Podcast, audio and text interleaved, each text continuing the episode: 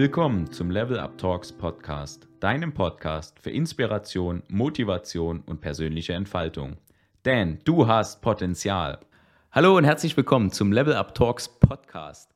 Heute wieder mal aus Berlin. Wir sitzen hier stereotypisch im Hinterhof, wurden empfangen mit den Worten einfach bis ganz nach hinten durchgehen und haben sofort hier wieder das Startup-Feeling. Wir haben für euch einen super spannenden Gast für euch vorbereitet. Der wird sicherlich gleich auch noch ein paar Sachen zu sich selber sagen. So viel sei gesagt, vom Handballprofi über die Höhle der Löwen zum Fintech, wie man quasi 5 Millionen Euro einsammelt, um seine Idee zu launchen und wie der ganze Weg dorthin begonnen hat was ihn auszeichnet. Das erfahren wir heute von Bastian Krautwald. Er ist der CEO und Founder von Deine Studienfinanzierung und Wave. Was es damit genau auf sich hat, wie die Ideen entstanden sind, das kriegen wir heute alles raus. Und bevor ich das Wort an Bastian übergebe, kann ich euch sagen, ich denke, heute werden wir sehr straightforward erleben. Sehr straffen Gast. Ja, wir haben uns kennengelernt und ich frage die Leute in der Regel beim Kennenlernen, ob sie über uns noch was wissen wollen. Da war Bastians Aussage, Du kannst mir gerne erzählen, warum du das machst. Den Rest kann ich mir im Internet zusammensammeln, wenn ich darauf Bock habe. Und das war's. Habe ich so noch nie erlebt. Äh, fand ich gut, direkt zum Punkt. Und danke, dass du dir die Zeit genommen hast, was weiterzugeben, uns hier zu empfangen in deinem beruflichen Zuhause im Berliner Hinterhof. Danke auch an Pure Motion Media, dass ihr uns wieder so unterstützt mit äh, Ton, Film, Technik, allem drum und dran. Und ja, jetzt gebe ich das Wort an dich ab, Bastian. Wir haben einen kleinen, Selb einen kleinen Opener quasi. Mhm. Den bringen wir jedes Mal. Stell dir vor, du ziehst jetzt um, neue Nachbarschaft und es ist jetzt wieder Sommer. Wir sind jetzt ja gerade im November, aber es ist wieder ja. Sommer. Das erste Grillfest und die Nachbarn laden dich ein und dann ja. sagt einer so beim Bierchen, also du trinkst ja kein Bierchen, aber auf die Apfelsaftschorle und ja. sagt, äh, ja, wer bist du? Was machst denn du eigentlich? Und das ist gar nicht so eine ganz fiktive Situation. Erstmal danke, dass, ich, äh, dass ihr bei mir zu Gast sein dürft. Äh, nee, dass ich Teil eures Podcasts sein darf. Ähm, freut mich sehr. Äh, was erzähle ich, was ich mache? Ich bin tatsächlich gerade vor kurzem umgezogen. Es ist zwar nicht Sommer, aber äh, im tiefsten Winter hat das trotzdem geklappt mit dem Nachbarn äh, und seinen drei flauschigen Hunden, die uns da be begrüßt haben. Eben grundsätzlich sage ich, ich habe äh, ein Startup gegründet und äh, probiere die Welt für meine Generation besser zu machen. Und äh, das finden die meisten erstmal schon okay und dann reicht es auch mit den Rückfragen, äh, weil das so eine globale Antwort ist. Nein, aber dann, ähm, glaube ich, kann man da tiefer drauf eingehen. Ähm, was mache ich? ich probiere ein Problem zu lösen und das äh, jeden Tag, was, was mich persönlich beschäftigt und was hoffentlich äh, nicht nur mich beschäftigt und zuerst ein Produkt für mich selber, sondern was äh, vermeintlich auch einer sehr, sehr großen Gruppe ähm, schwerfällt. Und ähm, das, das ist das, was, äh, was ich jeden Tag mache.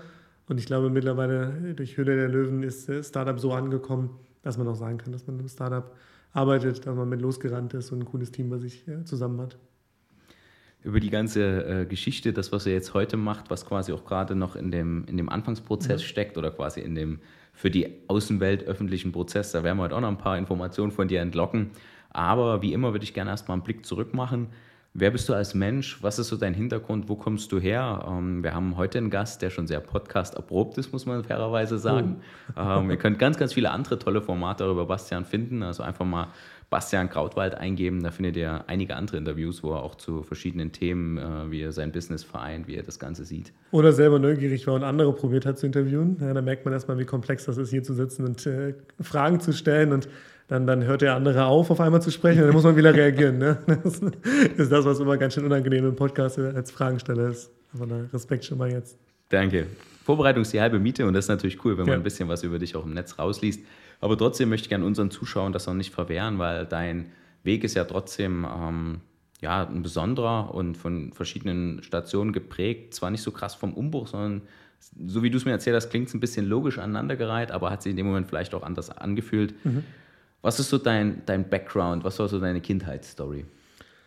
Oh, die lässt sich tatsächlich äh, sehr, sehr, sehr schnell runterbrechen auf ganz viel Sport. Ich habe erst Karate gemacht, das fand ich cool. Dann konnte man irgendwie ja, kam ich nicht so richtig weiter, weil man ich zu jung, äh, einen zu hohen Gürtel hatte und dann musste man eine ganz lange Zeit warten. Damit gab es noch keinen Junior dann, äh, bis man das Ganze irgendwie fortsetzen konnte. Das fand ich dann so ein bisschen frustrierend mit zehn, zu wissen, okay, jetzt die nächsten acht Jahre heißt es warten. Hat mir nicht so Spaß gemacht. Habe dann recht viel Handball gespielt. Ich glaube, ähm, 2007 war die Handball-WM. Das hat dazu beigetragen, dass Deutscher Weltmeister geworden ist, dass man sich das auch intensiver angeschaut hat. Ähm, und dann eigentlich die ganze Zeit von 2007 bis 2015 Alltag geprägt von, okay, Training, jetzt mal wieder in die Schule gehen, dann Nachmittagstraining. Ähm, vielleicht noch eine zweite Einheit dahinterher. Ähm, ja, also Sportlerherz, glaube ich, kam, kam nicht zu kurz in der Zeit. Das war wirklich die maximale Ausprägung, die man haben kann. Lass uns das nochmal kurz festhalten. Du hast mit 10 den schwarzen Gürtel gehabt? Äh, nee, ich hatte nicht schwarz, weil schwarz durfte man nicht machen. Ich hatte lila, letzte Stufe vor braun und äh, das war dann aber so der Ausblick von maximal zwei Gürteln noch, äh, glaube ich, die dazwischen liegen, bis man, den, ähm, bis man dann quasi den schwarzen hätte.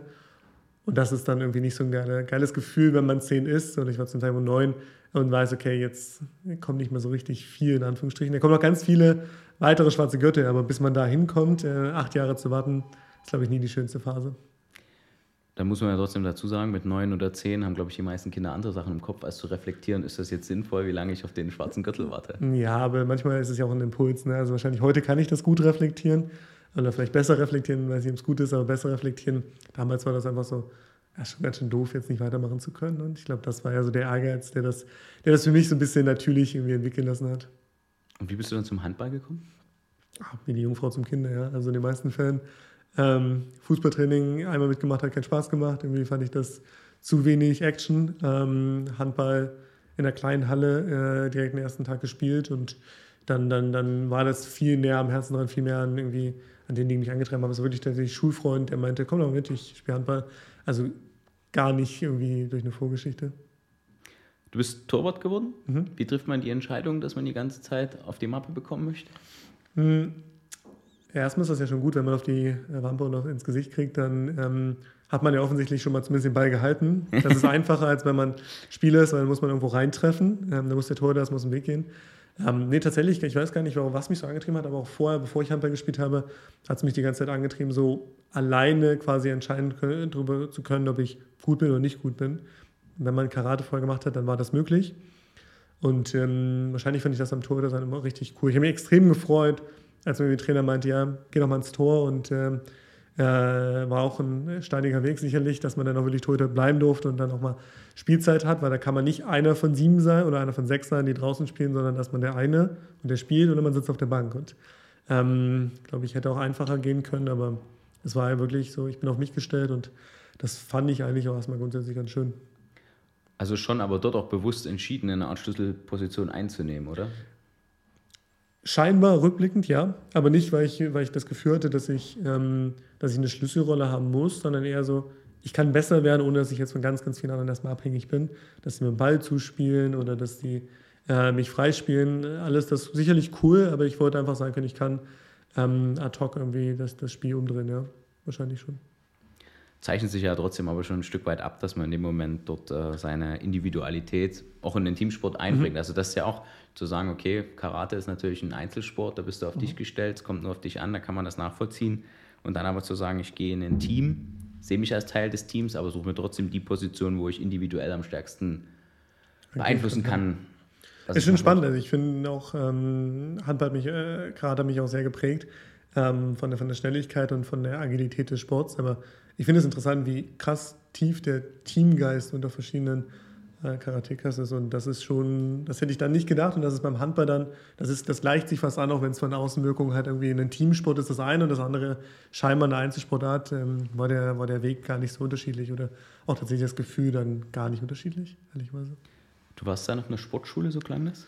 Ähm, nee, ich war nicht auf der Sportschule. Ich habe in, in Stassfurt, Nähe von Magdeburg, ähm, weiter bin ich dort zum Gymnasium gegangen und auf dem Gymnasium gewesen. Ähm, und dann letztendlich in der Landesauswahl gespielt für Sachsen-Anhalt. Hast du dann auch, also in welchem Verein hast du dann gespielt oder war das dann schon Profi-Handball? Ganz unterschiedlich. Also Profi-Handball, ich glaube, es ist zumindest Leistungssport gewesen in der Zeit. Mit jedem Tag Training in der Woche, ähm, glaube ich, ist das schon sehr intensiv. Plus irgendwie Leistungskader ähm, ist das sicherlich der professionelle Weg, den man irgendwie gehen kann. Ähm, ich habe nicht Jugend-Bundesliga gespielt, aber irgendwie die höchste Spielklasse dann irgendwie in den trotzdem anderen Jahrgängen und ähm, grundsätzlich für Sachsen-Anhalt äh, um die deutsche Meisterschaft. Also ich glaube, das sind alles professionelle, zumindest äh, Wege, die man, die man, aus denen man herausgehen kann und dann irgendwie Profisportler wird. Sind einige aus meinem Jahrgang, viele, die heute irgendwie beim SM spielen oder ähm, die dann letztendlich äh, über Deutschland verteilt äh, 96er Jahrgang sind. Ähm, da gibt es richtig, richtig gute. Am Wochenende Lukas Mertens, der jetzt beim SM spielt.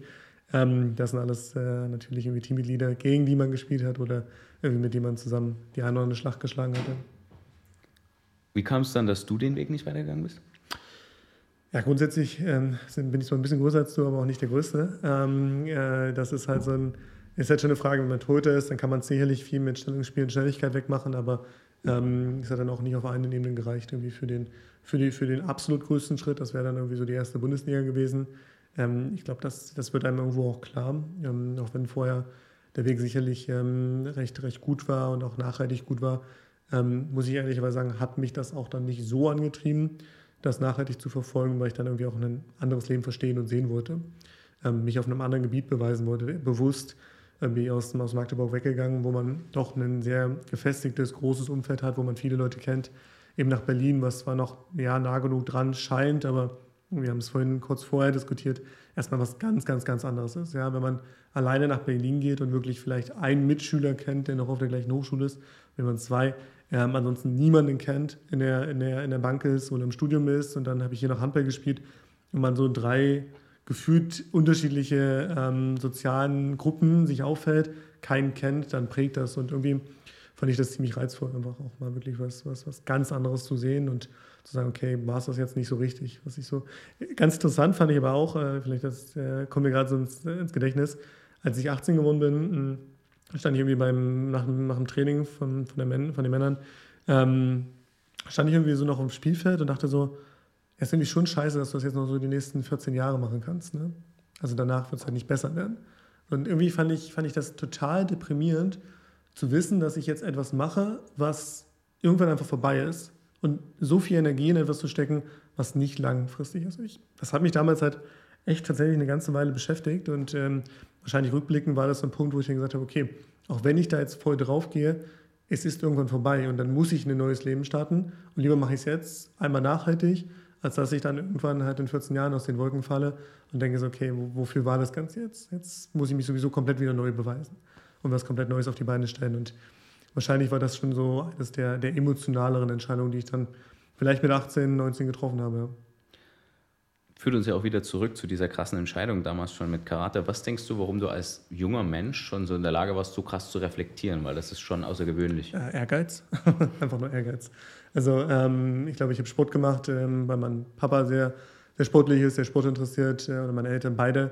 Ähm, und äh, grundsätzlich deswegen einfach so Sport selbstverständlich war. Also ich habe das irgendwie auch nie hinterfragt ähm, sollte ich jetzt lieber Entwickler werden oder sollte ich Sport machen? Hm, es war einfach für mich klar, dass ich irgendwie Sport mache und mich da irgendwie beweisen kann und irgendwie mein Ehrgeiz rauslassen kann. Und ich glaube, dann war es einfach immer die Frage, wie komme ich jetzt für mich hier voran? Und voran bedeutete für mich halt einfach äh, irgendwie in einem Bereich besser zu werden, als es irgendwie andere sind. Und ich glaube, es war tatsächlich einfach der, der pure Ehrgeiz, der da irgendwie dazu geführt hat, dass ich gesagt habe, okay, nee, hier geht es jetzt damit nicht weiter. Ich konnte nicht weiter richtig schnell weitermachen mit dem Gürtel. Da hätte ich dann erstmal eine lange Zeit warten müssen.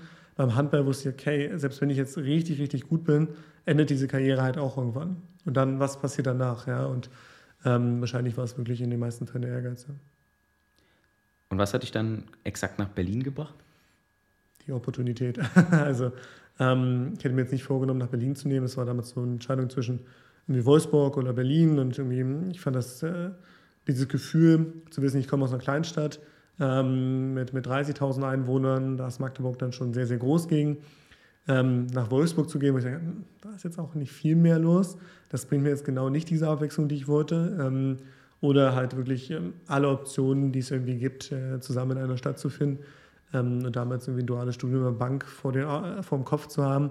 Mit dem Wissen, okay, da geht es um Startups vielleicht. Aus heutiger Betrachtung weiß ich, da geht es natürlich um Startups, aber auch nur bis zu einem gewissen Grad. Und da ist man nicht unbedingt derjenige, der sich mit Startups tief beschäftigt.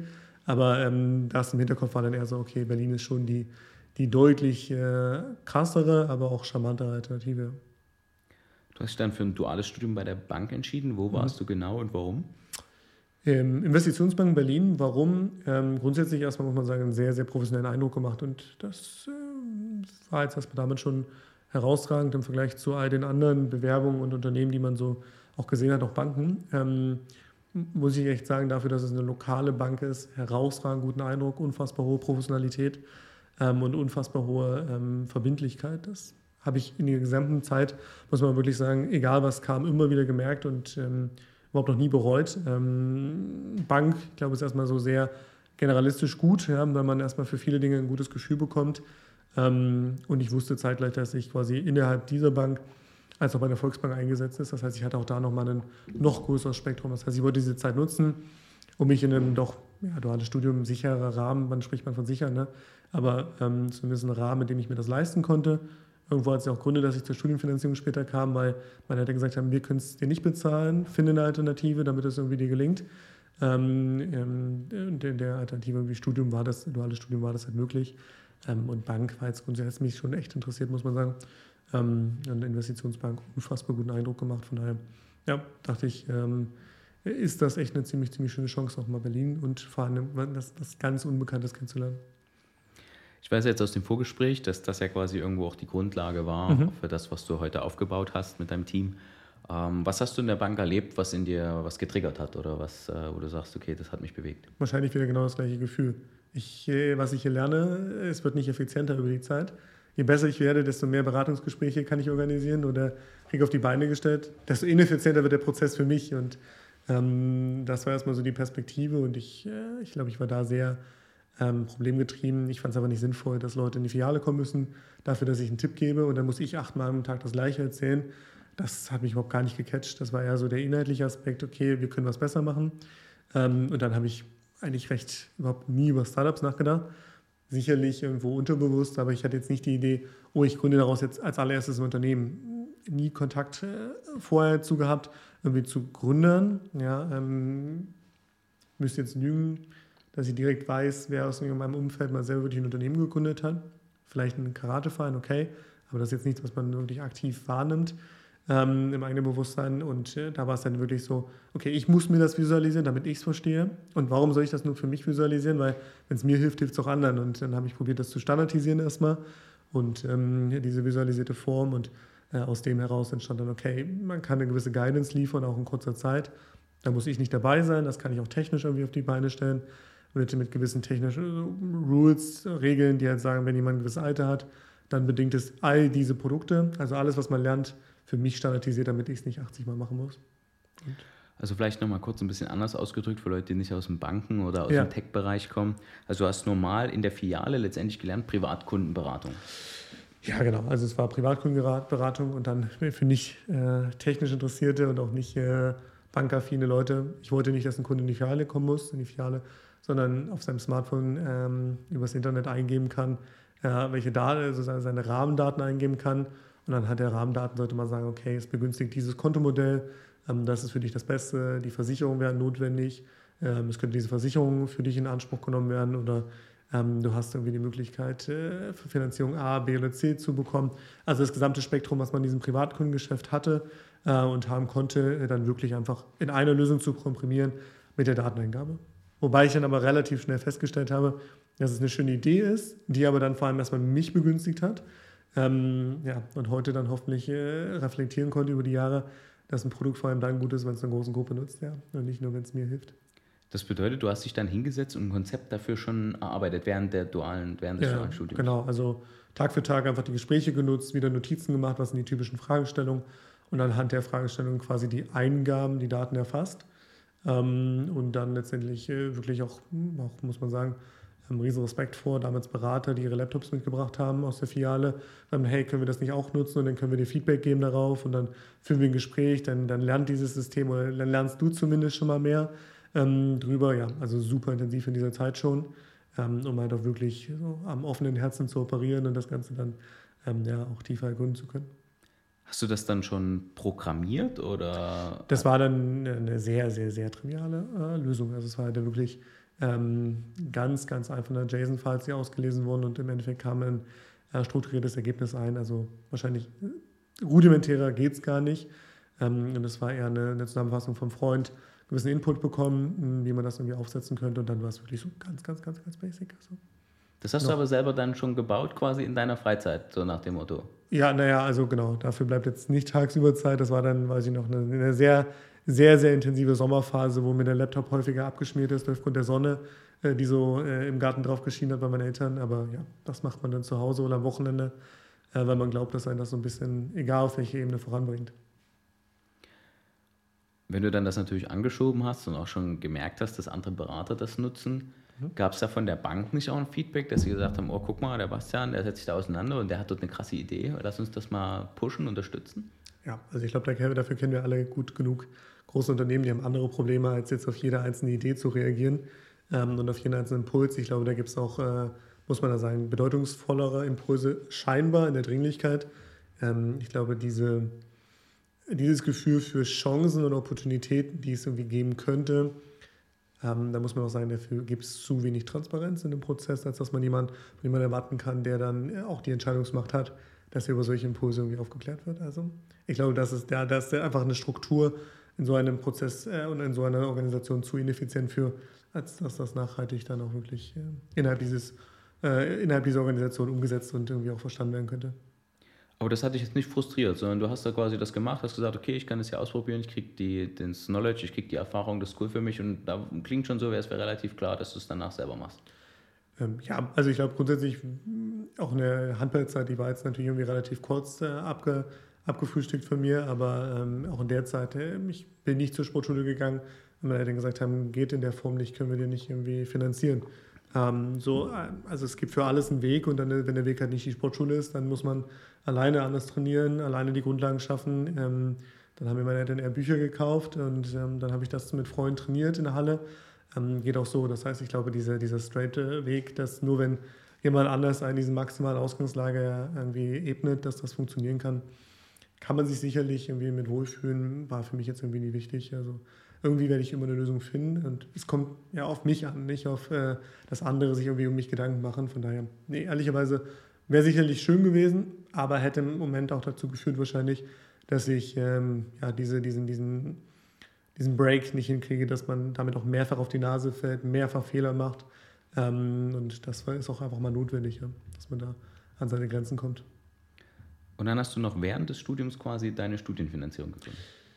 Äh, ja, korrekt. Also die, das, das, Unternehmen war dann schon gegründet und wir haben dann letztendlich gesagt, okay, ein, ähm, wir waren in einem Startup-Programm, Axel Springer Plug and Play. Ähm, Wie seid ihr ähm, da hingekommen? Einfache Frage mit einer Präsentation. Ja, ist jetzt wahrscheinlich eine dumme Antwort. Nee, einfach Richtigkeit beworben und ähm, es war hier in Berlin relativ bekannt aufgrund der Gründung von, von äh, Challenger Bank N26 zu dem Zeitpunkt. Ähm, von da war es schon so, dass äh, das Startup-Programm und irgendwie unvorstellbar dass man dem Ganzen irgendwie beiwohnen kann, irgendwie ein erstes Investment darüber bekommt. Auf dem Weg hin aber diese Idee, die ich da irgendwie hatte, drei, vier, fünf Mal ähm, irgendwo vorgestellt und krachen gescheitert damit, ja, und drei, vier, fünf Mal ist die wahrscheinlich so die entspannte Aussage von 30, 40 Mal, also äh, dramatisch häufig. Und ähm, äh, dann irgendwie Teil des Axel Springer Plug-and-Play-Programms und daran dann festgestellt, das ist eine schöne Idee, werden wir so nicht realisieren können. Viel zu viel Aufwand, all diese Vertical zu bauen, ähm, äh, from scratch, also von Beginn an, ohne dass es irgendwelche ähm, grundlegenden Argumentationen gibt, warum wir jetzt diejenigen sein sollten, ähm, die ausgerechnet jetzt diese fünf Produktbereiche miteinander verbinden können in einem Produkt, ohne dass wir jemals ein Produkt gebaut haben. Ähm, also muss man auch heute sagen, ähm, war naiv, aber die Naivität war einfach notwendig, dass man sich nicht darüber Gedanken macht, äh, ob man loslegen möchte oder nicht, sondern einfach dem Impuls gefolgt ist oder sehr, sehr stark dem Impuls gefolgt ist. Und da haben wir festgestellt, okay, das, in der Form kann das nicht realisiert werden. Wir müssen uns, uns aus diesem sehr wettbewerbsgetriebenen, kompetitiven Markt entfernen und viel früher beginnen mit einer deutlich jüngeren Kundengruppe, dann wirklich ein sehr akutes Problem lösen. Und so sind wir dann zur Studienfinanzierung gekommen, aus diesem, hey, ich renne eine Idee hinterher, die vielleicht schön ist, weil ich daran glaube, weil ich das illusorisch toll finde, hin zu, hm, nee, diese Idee wird niemals so in der Form leben können. Wir müssen wirklich erstmal ein ganz, ganz explizites Problem lösen. Und das hat mich auch nachhaltig extrem geprägt, dieses unfassbare Zugeschnitte darauf, ein Problem zu finden. Weil in dem Zeitpunkt hätte es schon dreimal irgendwie, hätte erst dreimal schon irgendwie kurz vor Insolvenz gewesen und äh, wir hatten noch einen Tag Liquidität und ich glaube, das war so der Hallo-Wach-Moment, in dem ich verstanden habe, okay, und mit der Studienfinanzierung ohne Pitch-Deck damals ähm, einen sehr, sehr guten, äh, wirklich Business Angel gewonnen. Ähm, André Bajorath, irgendwie äh, damals schon so der bekannteste Angel aus dem Fintech-Umfeld gewesen, aus dem Finanzumfeld. Ähm, und das war dann halt nochmal so, okay, jetzt lerne ich, ich sage für mich oder stelle fest, man braucht ein wirklich akutes Problem, habe diesen Switch und einen Tag später, aber jetzt nicht einen Tag später, aber zwei, drei Wochen später, ähm, bleibe ich genauso fokussiert, mache jetzt nicht wieder ganze, das ganze Pamphlet auf, sondern bleibe genau darauf und sage, ja, daraus ist ganz, ganz viel möglich. Und ähm, einer ja, der damals noch so schillerndsten Person im positiven Sinne wirklich sehr äh, umtriebig, sehr, ähm, sehr berühmt aufgrund seines Blogs Payment und Banking. Ähm, investiert als allererstes. Das war dann halt schon so ein doch sehr, sehr nachhaltiger Hallo-Wach-Moment. Ja. Aber um das nochmal ein Stück zurückzudrehen, das hast du jetzt so mit nebenbei abgefrühstückt. Ähm das Wort etablieren wir hier, oder diese, diese Phrase, ne? abgefrühstückt. Ja, das, den nehmen wir äh, heute mit, sorry, den habe ich jetzt hier Du, gerade du wirfst sie in die Runde und ich wiederhole es dann, um es zu implementieren. Ja. Ähm, du hattest quasi die alte, also die Idee, die du aus der Bank mitgebracht hast, Mhm. und die hast du dann kalt quasi 30, 40, also x-mal vorgestellt, probiert zu pitchen, um dafür Geld einzusammeln. Habe ich das richtig verstanden? Ja, also auf verschiedenen, also geht ja gar nicht immer nur um Geld, aber auch irgendwie, man möchte Teil von einem anderen Startup-Programm sein, weil man dann glaubt, man braucht diese Guidance, um was irgendwie nachhaltig erreichen zu können. Ähm, heute braucht man die nicht, die braucht man initial, ja, das hilft. Ob da diese Programme mal alle die richtigen sind, ist nochmal eine ganz andere Fragestellung. Ähm, aber ja klar, jedes Mal ist man dann abgelehnt geworden und äh, sicherlich so, ja, finden wir spannend. Das ist halt die heutige wissende Aussage. Äh, spannend heißt es und scheißegal. Ähm, finden wir wirklich spannend, aber werden jetzt nichts draus machen. So. Und ähm, das, äh, ja, das äh, 30, 40 Mal ist dann da vielleicht der Weg gewesen. Ähm, irgendwie so jetzt zweieinhalb Jahre oder drei Jahre später mit, mit, mit Wave, äh, wahrscheinlich auf der Reise mit 200, 250 Leuten dazu gesprochen. Ähm, davon hat eine Handvoll investiert. Ja. Also ähm, das gehört auch dazu. Das gehört dazu, dran zu bleiben. Genau, aber ich glaube, das ist für dich selbstverständlich, ist ganz Mhm. logisch. Äh, Ich glaube, dass das für viele Gründer, für Leute, die mit einer Idee starten, nicht selbstverständlich ist. Also egal, ob du jetzt eine Dienstleistung anbietest oder ob du dein Startup pitchst oder ob du dein erstes Produkt verkaufen Mhm. willst, dass du halt am Anfang erstmal in den Markt reingehen musst, kalt, vielleicht hast du irgendwann mal ein Netzwerk und dann aber halt dort auch mal Schlagzahl erzeugen musst. Mhm. Und davon wird das meiste Ablehnung sein. Und ich glaube, an diesem Schritt brechen schon zwei Drittel weg. Voll. Die gehen den Schritt gar nicht. Die Klar. probieren das nicht aus, kriegen zweimal Nein und dann, oh, Ja. ist vielleicht doch nicht. 100 Prozent kann ich nichts, nichts drauf erwidern. Also ich glaube, das ist ähm, auch da trennt sich und es ist ganz häufig gibt es diese Breakpoints, trennt sich die Spreu vom Weizen, ja, das muss man schon sagen und ähm, die sind aber notwendig und die muss man dann überstehen und diese Phasen gibt es auch heute immer wieder, immer wieder. Ja. Eine Reihe an Misserfolgen und dann gibt es eine Reihe von Erfolgen und jedes Mal denkt man sich so, man kommt nie wieder da raus, im Positiven wie im Negativen. Genau. Es wird immer alles groß laufen, es wird immer alles schlecht laufen. Ähm, ich glaube, diese Amplitude probiert man dann so ein bisschen mit der zu leben, dass sie nach oben und nach unten geht. Aber ähm, ja, kann ich nicht anders, anders sagen. Ich glaube, es ist schon, für mich war es ein Selbstverständnis, aber ich habe auch, ähm, ja, ich glaube auch da hat der Ehrgeiz mich getrieben, das einfach weiterzumachen, wenn ich dran glaube. Deine Einstellung macht das für dich zur Selbstverständlichkeit. Das ist okay, dann halt nochmal, nochmal, ich habe ja die Idee. Ja. Und dann habt ihr quasi gesagt, okay, ich löse diesen großen Gedanken auf, gehe in eine spitze Zielgruppe, löse ein ganz spezifisches Problem. Das war quasi das Thema Studienfinanzierung. Mit wie viel Invest habt ihr dann damals gestartet? Also wie viel Geld musstet ihr einsammeln? Ähm, na gut, wir hätten deutlich weniger einsammeln können. Dann wäre das, glaube ich, auch ein guter Start gewesen. Ähm, wir haben damals einen mittleren äh, sechsstelligen, äh, sechsstelligen Betrag, ähm, etwas mehr über 600 600.000 von der dann bekommen, so von vorher 25.000 Axel Springer, alles Ablehnung zu dann irgendwie ähm, sehr, sehr renommierte Business Angel gewonnen für uns und für die Idee, ähm, unter einem Gründer von äh, Kaufda, Christian Geiser ähm, und äh, Oliver Roskopf, ehemaliger Online-Marketing-Chef von Zalando und irgendwie äh, Gründer von, von ähm, One Football, also so sehr divers halt aber auch, das war uns schon wichtig, um halt ganz unterschiedliche irgendwie Perspektiven zu bekommen. Ähm, und da merkt man erstmal, also das sind alles Personen, zu denen schaute man auf, ja, zu denen war man, ähm, da war man halt begeistert, dass man sich mit denen unterhalten kann und dann, dann, dann investieren die und dann merkt man halt auch, ist eigentlich ganz, alles ganz normal, ja. Also die sind auch ganz normal und ähm, die haben gewisse Erfahrungen gesammelt, die können dann anders herausfordern, challengen, um einmal besser zu machen. Ähm, aber daran wächst man und ja. Also wir haben damit 650 Euro, äh, 1000 Euro eingesammelt und dann nochmal eine zweite Runde gemacht, dass wir so knapp über eine Million an wirklich Business Angel bekommen haben für deine Studienfinanzierung. Kannst du uns kurz erzählen, was deine Studienfinanzierung ganz kurz macht? Ja. Oder ich glaube, das war die Erfahrung von dem Produkt davor, dass wir eine Marke nehmen, die schon fast halb erklärt, was, was wir tun. Also grundsätzlich, wir haben eine Plattform geschaffen, wo wir die größten Angebote kuratieren, ähm, also zusammenbringen, in Echtzeit verfügbar machen. Und die meisten Produkte gaben, hatten da vorher gar keinen digitalen Antragsprozess. Ähm, und wir filtern quasi einmal vor, wir sagen, okay, ähm, bist du förderfähig für Produkt A, B oder C, ähm, kombinieren die dann in günstigster Form, sodass man eigentlich die wenigsten Sachen zurückzahlen muss oder am wenigsten Geld später zurückzahlen muss, sowas wie einen BAföG, einen KfW-Studienkredit zum Beispiel. Ähm, wenn ein Student in Berlin studieren möchte, wissen wir, dass er 1000 Euro braucht. 150 Euro kommt von den Eltern. Dann kombinieren wir BAföG und zum Beispiel KfW, die beiden günstigsten Formen, für die er förderfähig ist, so miteinander, dass er seinen maximalen BAföG-Satz bekommt, 500 Euro, dann noch 350 Euro von der KfW und das vollständig digital bei uns beantragen kann. Und für die meisten Produkte sind wir dann auch wirklich einziger exklusiver Vertriebspartner, zum Beispiel für die KfW Studienkredit, Es gibt keinen anderen digitalen Player, der ein KfW-Produkt anbieten darf.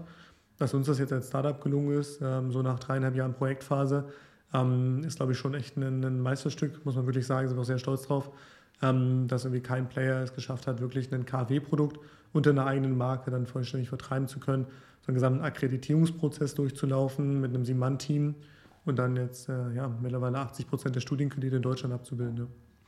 Wie viele Studienkredite werden am Tag bei euch beantragt? Ähm, das haben wir nicht veröffentlicht. Ich kann eher mal ein Gefühl für geben, äh, warum. Weil tatsächlich, und das ist vielleicht die ganz spannende Frage, ich rede jetzt mal von Studienkreditgröße im Markt. Ähm, das ist dann schon am Tag ein dreistelliger Betrag, also auch eine Summe äh, von Studenten, die das wirklich Tag für Tag in Anspruch nehmen. Ähm, was aber viel spannender ist, ist halt die Fragestellung, wie viele Studenten kriegen täglich mit uns eine Lösung, weil man muss echt feststellen, dass ähm, Studienkredit eine Antwort ist, aber halt nicht die alleinige. Der Markt ist viel, viel, viel heterogener. Ähm, von Studien, äh, von staatlichen Finanzierungsformen wie BAföG bis hin zu Jobs, was einem genauso verfügbar ist, bis hin zur Studiengebührenfinanzierung.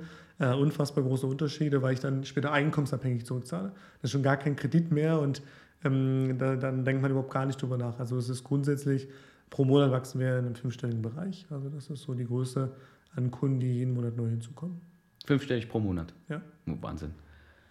Äh, wie finanziert sich das Ganze? Also zum Beispiel, wenn man über euch BAföG beantragt, werdet mhm. ihr dafür kein Geld kriegen? Oder? Nee, da werden wir kein Geld für kriegen, genau. Also es gibt Produkte, ähm, äh, ein Großteil der Produkte, da kriegen wir dann eine Aufwandsentschädigung vom Anbieter. Es ist ähm, oder eine Service-Fee, weil wir halt eben wirklich nicht, wir vermitteln einmal, wir, wir, wir wollen uns nicht Traffic und dann gucken wir mal, kriegen wir den verteilt und dann für Free-Plattform machen, was auch immer du möchtest mit diesem Kunden, ähm, sondern es ist halt wirklich komplett auf unserer Plattform ähm, und wir begleiten wirklich, wir prüfen Nachweise. Ähm, wir, bei uns erfolgt die Vertragserstellung für den Kunden, die Unterschrift, die Signatur. Und deswegen ist halt quasi wirklich der Rundum-Service, die Fragestellung bis hin zur Rückzahlung können wir ihn komplett begleiten. Und ähm, das erfolgt dann bei den meisten Anbietern über eine Art Service für die Vergütung. Mit der Idee bist du dann auch zur Höhle der Löwen gegangen. Mhm. Zu welchem Zeitpunkt? Zu welchem Reifegrad der Idee oder welches Jahr? Na, wir haben jetzt in der Historie mhm. gehört, ihr habt die 650.000 Euro eingesammelt. Ja. Dann äh, hast du das ein bisschen entwickelt, nehme ich an. Und dann genau. war welcher Plan da? Oder warum bist du dann damit zur, zur die Höhle der Löwen gegangen? ja, das entwickelt sich über so eine Phase von Höhle der Löwen hinweg, weil man hat ja auch so ein Jahr Zyklus von Erstkontakt bis Ausstrahlung. Von daher merkt man schon, okay, diese eine Phase gibt es gar nicht, weil das ganze Jahr 2019 war geprägt irgendwie von der TV-Show. Ja, also von ähm, den initialen Setup-Prozess im Januar zur irgendwie Aufnahme im, jetzt muss ich lügen, ich glaube, es ist der April gewesen, ähm, bis hin zu September dann die Ausstrahlung, bis hin zu den ganzen Nachberichten und irgendwie tausend Interviews, ähm, die dann schon krass irgendwie auch ähm, Ablenkung bringen, ähm, war das halt schon so bis gesamte Jahr 2019 weg. Und ich glaube ganz offen auch da, das war dann, würde ich es wieder machen? Wahrscheinlich nicht, weil es schon eine große Ablenkung war. Das sage ich aber heute aus der Sicht, dass ich das erlebt habe. So, von daher ist, glaube ich, eine schwierige Fragestellung, die ich mir selber häufig stelle, oder häufig, so häufig tangiert mich jetzt nicht, aber wenn man darüber spricht, ähm, ob ich das nochmal äh, durcherleben wollen würde, weil es doch schon eine sehr, sehr große Ablenkung für das gesamte Geschäft auch einfach ist. Ne? Ähm, was hat man sich davon erhofft? Klar, einfach erstmal eine grundsätzlich äh, größere Bekanntheit ähm, und dass man in jedem zweiten Podcast-Interview davon erzählen kann. Aber nein, Spaß beiseite.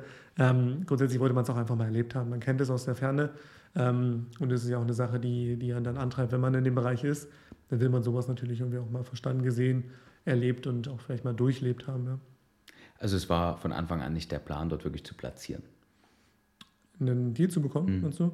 Ja, die, also das schon, also grundsätzlich, aber das, das kann man wenig planen. Man kann da einen guten Auftritt hinlegen. Ähm, ich glaube, was wichtig ist, dass man nicht abhängig von diesem Geld ist, dass man sich ja. nicht komplett darauf verschreibt. Aber wenn man da hingeht, dann sollte man auch die Idee haben, da einen Deal äh, zu organisieren. Ja. Wie ist das genau abgelaufen? Was davon ist echt und was davon ist die Show?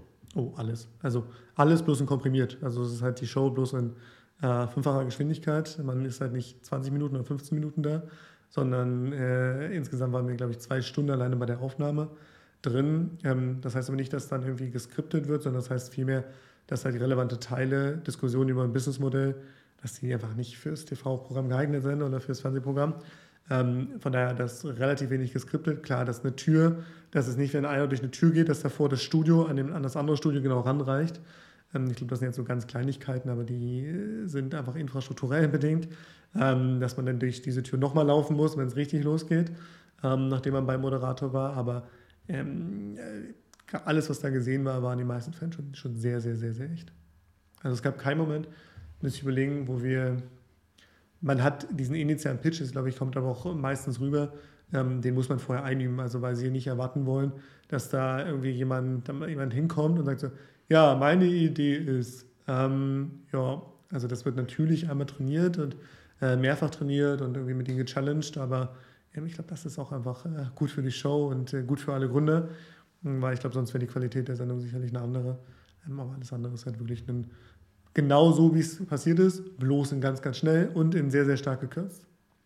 Und das Feedback der Löwen, das empfängst du dort wirklich in Realtime ja. oder ist das, ja? Ja, wirklich. Also da gibt es gar keinen. Okay, finde ich alles super, bin aber raus. Und dann, okay, fair enough. Und weiter geht's. Also es ist wirklich genau, ist natürlich dramaturgischer. Es ist dann vielleicht in dem Moment verlangsamt. Man kommt Musik, wenn eine Deal geschlossen wird, dann hört man im, im Ohr irgendwie gefühlt eine Musik. In Realität ist da gar nichts und das ist so ein trockener Raum, in dem man dann sich abklatscht und umarmt und denkt sich, oh, irgendwie ist jetzt diese Situation gerade unwürdig, ja. weil diese Musik halt fehlt. Aber ähm, ich glaube, das sind alles Dinge, die kann man dann bereinigt, die sieht man heute anders, als ich sie da empfunden habe. In dem Moment, wo man dachte so, okay, krass, das ist jetzt dieser Moment. Und dann geht man raus, alle, oh, krass gehypt, äh, die Kameraleute. Und selber ist man so, ja, aber ist ja alles jetzt ja gar nicht fertig. Yeah. also, wenn man einfach so, ähm, ja, da rauskommt und voll im Tunnel war und dann wird man aus diesem Tunnelgefühl rausgerissen. Ähm, das ist schon spannend, aber grundsätzlich ist alles davon wirklich echt. Und was war, was war euer Angebot? Also was war euer Ziel, was ihr positionieren wolltet? Ähm, oh, das weiß ich gar nicht mehr ehrlich, aber ich glaube 500.000 zu 12,5 Prozent bin ich, bin ich aber wirklich gerade überfragt. Ähm, das ist äh, schon, schon sehr weit in den Hintergrund gerückt. Ähm, ich glaube, in, in, diesem Dreh wird es gewesen sein und wir haben dann irgendwie mit Frank Thene die in der Sendung gemacht. 500.000 zu 17,5 Prozent. Ähm, haben wir im Endeffekt haben wir keine gute, äh, haben wir keine wirtschaftliche Grundlage gefunden. Ich glaube, eine gute Diskussionsgrundlage, auch in unzähligen Meetings danach, Meetings danach. Aber muss man auch sagen, das ist ein ganz natürlicher Prozess. Ja? Man kann nicht aus der hohen Hand heraus entscheiden in dieser, in dieser doch sehr äh, distanzierten Situation, die da doch äh, aufgenommen wird, in der jeder äh, das verfolgen kann, kann man keine finale nachhaltige Entscheidung irgendwie für die nächsten fünf bis sieben Jahre treffen, wie es halt so ein Investment halt klassischerweise halt ist. Ja. Also er hat euch quasi ein Angebot gemacht in der Show und das ist dann aber nicht zustande gekommen. Genau, auch wirklich nicht, weil man sagt, okay, alles scheiße oder war alles äh, nicht so abgesprochen, sondern weil man feststellt, okay, ist es ja, wir hatten schon Investoren, wir hatten schon das Geld eingesammelt, viele davon kannte er persönlich, von daher glaube ich, kann man auf einer anderen Ebene auch irgendwie diskutieren und ähm, haben wir gemerkt, er kann in der Phase, wir haben eine Plattform gehabt, wir können kein Produkt von Null aufbauen und das machen wir gerade ja nicht. Ähm, von daher ist irgendwie sein, sein Einfluss dann als Person halt auch deutlich geringer gewesen. Unabhängig von all den Marketingmöglichkeiten, die es daraus gibt, ähm, glaube ich, haben wir da auch verstanden, dass es das jetzt nicht mehr zu der Phase passt. Ein Jahr vorher wäre es vielleicht ein adäquaterer Case gewesen. Also selbst wenn quasi in der Fernsehausstrahlung dann zugesagt wird, bedeutet das noch lange nicht, dass es zustande kommt, weil danach erstmal die Tiefenprüfung stattfindet Voll. und man vielleicht. Auf Seiten, ne? Ja. muss man auch wirklich sagen. Ist ja auch nicht, ähm, ist ja, man ist ja auch nicht immer nur, das das, was ich meinte mit einer, ähm, wie lässt man sich darauf ein in der Bittstellerrolle. Ja, es geht ja auch darum, dass man gemeinsam eine Partnerschaft eingeht, mit der sich beide wohlfühlen. Und wir haben uns wohlgefühlt in der Diskussion, aber ähm, ich glaube, man muss auch verstehen, dass es nicht immer, nur wenn man sich wohlfühlt, ein richtiges Timing ist. Das ist auch, wenn man einen Job startet, kann der vielleicht top, top, top sein, aber er passt gerade nicht zu meiner Lebenssituation, weil ich kein Kind gekriegt habe. Das ist dann halt einfach so. Ähm, und dann muss man sich auch damit arrangieren. Ja. Seid ihr damit jetzt mit Wave nochmal auf Frank Thelen zugegangen? Ab, ich glaube, äh, Frank Thelen ist sicherlich ein guter Gesprächspartner, aber ähm, ich glaube, es gibt international sehr, sehr große Fonds, wie EcoT, die wir jetzt hinzugenommen haben, ähm, da würde der Schritt jetzt nicht auf einen Business Angel erfolgen, auch wenn er einen Fonds hat. Ähm, initial ist er sicherlich gut, ähm, äh, wenn, er, wenn er für eine deutlich früheren Phase hinzukommt. Ähm, jetzt bei Wave muss man auch sagen, haben wir jetzt auch, glaube ich, genug Erfahrung gesammelt, dass jetzt der Schritt war, auch wirklich auf einen ähm, strukturierten Investor zuzugehen, der dann doch ein deutlich größeres vielleicht auch Portfolio verwaltet. Also ihr wolltet ihn nicht haben, hat gesagt, hat, hätte er nicht gepasst vom Investor her für das, was ihr jetzt braucht. Das ist eine viel zu aktive Entscheidung, also muss man auch ganz offen sagen. Das äh, in so eine Situation begibt man sich auch einfach nicht. Ne? Also es ist halt, wir wissen, dass jetzt ein VC passt und der VC äh, muss äh, einen Anspruch haben, einen europäischen Champion bauen zu wollen. Ähm, sicherlich hat er den Anspruch, aber wir haben da mit EQT einen Partner, der hat gerade einen 600 Millionen Euro Fund. Ja, und äh, wahrscheinlich ist das, das, das Fondsvolumen ähm, ein Zehntel so groß, ein Maximalwert. Ähm, und das ergibt auch ein anderes Potenzial. Und ich glaube, man denkt nicht in, oh, wen spricht man jetzt nicht an? Man denkt halt, wer wäre das international beste Beispiel? Wir reden hier nicht vom deutschen Markt, sondern mit Wave auch vom international größeren Markt ähm, in Europa, ähm, wäre wär einfach ein Partner, der uns gerade halt auf eine ganz andere Professionalität voranbringt. Nikuti Ventures hat äh, initial bei Void investiert. Void wurde gestern ähm, an DoorDash, verka äh, DoorDash verkauft. Ähm, haben unseren Door-to-Door verkauft. Das müssen wir jetzt recherchieren. An einen dieser beiden, ich entschuldige mich jetzt schon bei unserem Boardmember Lars, der zum Glück kein Deutsch spricht, aber der äh, jedenfalls, äh, ich glaube, sie wurden an DoorDash verkauft und ähm, da muss man halt sagen, äh, für sieben Milliarden, ja, und äh, das ist halt schon etwas, was, was sie am, am, am, Stück produzieren und deswegen will man natürlich Leute haben, wie unter anderem Lars von, von EQT Ventures, der initial, äh, der initial Candy Crush aufgebaut hat und innerhalb von einem halben Jahr auf 100 Millionen User gebracht hat. Der hat eine operative Expertise und das ist dann eine ganz andere, irgendwie auch eine ganz andere Kategorie von Investoren und eine ganz andere operative Expertise auch, muss man sagen. Und ihr habt quasi mit dem Team von deiner Studienfinanzierung das Wave dann schon mit angeschoben, mhm. gescriptet und. Äh ja, es war unsere Idee, dass wir letztendlich deine Stimmfinanzierung, äh, über deine Stimmfinanzierung die Kundengruppe kennenlernen, verstehen und tief deren Bedarfe verstehen. Und wir haben dann relativ schnell erkannt, ähm, dass die große Herausforderung der Generation jetzt im allerersten, im rudimentärsten ist, Geld im richtigen Kontext zu haben. Das heißt jetzt nicht, einen Kredit zu geben, sondern es fängt erstmal basic damit an, dass ich überhaupt ein Konto habe. Okay, fair enough, würde man jetzt sagen, macht man einen Haken hinter, aber es ist erstmal trotzdem ein Punkt, der bestehen muss. Ja? Ich brauche mein erstes digitales Konto. Die meisten haben halt wirklich aktuell einen klassischen offline getriebenen Player äh, von den Eltern bekommen. Klar. Ähm, irgendwie eine, eine Sparkasse, eine, Volksbank. Ja. Zum Beispiel, genau. Und ähm, da habe ich jetzt quasi schon mal das Konto nicht digital. Okay, kann man einen digital anbieten? Da ich aber einen Zahlmittel wie eine Karte oder Mobile Payment auch noch gekauft. Ja? Aber dann geht es halt schon weiter, dass ähm, wenn mal kein Geld auf dem normalen Konto ist, ich aber auf dem Sparkonto Geld habe. Überhaupt, dass es Sparkonten gibt, ist ja schon nochmal was anderes, aber dass es automatisch umgebucht wird, dass es niemals dazu führen kann, wenn jemand Geld auf dem Konto normalerweise hätte, dass eine Zahlung abgelehnt wird. Ja. Oder dass man ähm, seinen sein, sein, sein Studienkredit wirklich erhalten kann und den aber auch, und das machen wir jetzt zum Beispiel, nicht noch äh, vier Wochen darauf warten muss, dass er ausgezahlt wird, sondern den eine Sekunde später auf seinem Konto verfügbar hat.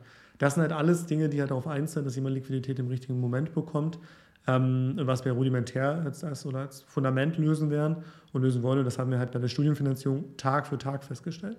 Aber dass das Problem halt nicht nur Studium als Anwendungsfall ist, sondern das Problem, Geld zu haben, Liquidität zu haben, weil ich gerade etwas tun möchte. Das ist halt nochmal etwas größer als dann nur die Studienfinanzierung an sich.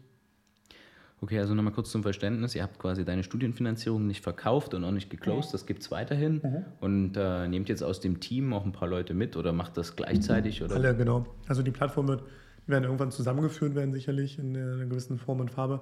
Aber ähm, das ganze Team besteht weiterhin. Die haben, äh, wir haben heute ein operatives Produkt mit deiner Stimmfinanzierung, unterstützen da fünfstellige Anzahl an Studenten Monat für Monat und Stück für Stück ähm, ja, werden wir dann letztendlich das Produkt von Wave Live nehmen. Ähm, einfach letztendlich mit der Zielstellung, um die Hauptbankverbindung für die neue Generation in Europa zu sein. Das haben wir irgendwie vor Augen. Ja. Ähm, wir sagen inne, das wäre jetzt der, der wahrscheinlich eher größere, leidenschaftlich getriebenere Pitch, aber wir wollen einfach eine finanzielle Freiheit und Autonomie schaffen und dann, wenn es notwendig ist, eine gewisse Guidance liefern. Ja. Und ähm, äh, da, da, da machen wir uns jeden Tag Gedanken zu, aber das Team, was die Expertise gesammelt hat aus der Studienfinanzierung heraus, hat nicht die Expertise für die Studienfinanzierung gesammelt, hat eine ganz, ganz tiefe Expertise für die Kundengruppe, für die Generation gesammelt, die so halt viele andere nicht haben. Und deswegen ist es einfach das wertvollste Asset, äh, dieses, dieses Erfahr äh, diese Erfahrung zu haben. Und sicherlich auch die Marke oder die Plattform. Aber die Erfahrung ist halt so wichtig, um wirklich auch das nächste Produkt bauen zu können. Ja gut, und natürlich pro Jahr äh, sechsstellig äh, potenzielle Mandanten für das zukünftige Tool ist, denke ich, auch nicht ganz unwesentlich. Kann ich dir nur zustimmen. Äh, ihr habt die Idee quasi ähm, dann hier entwickelt und dann, ähm, vielleicht kannst du noch mal ganz kurz erzählen, also was es genau beinhaltet, ganz kurz runtergebrochen. Also wir haben es den Pitch gehört, äh, aber was, was, was ist komprimiert? Was ist Wave komprimiert? Für Europa. Nicht das andere war für Deutschland, wenn ich es richtig verstanden habe?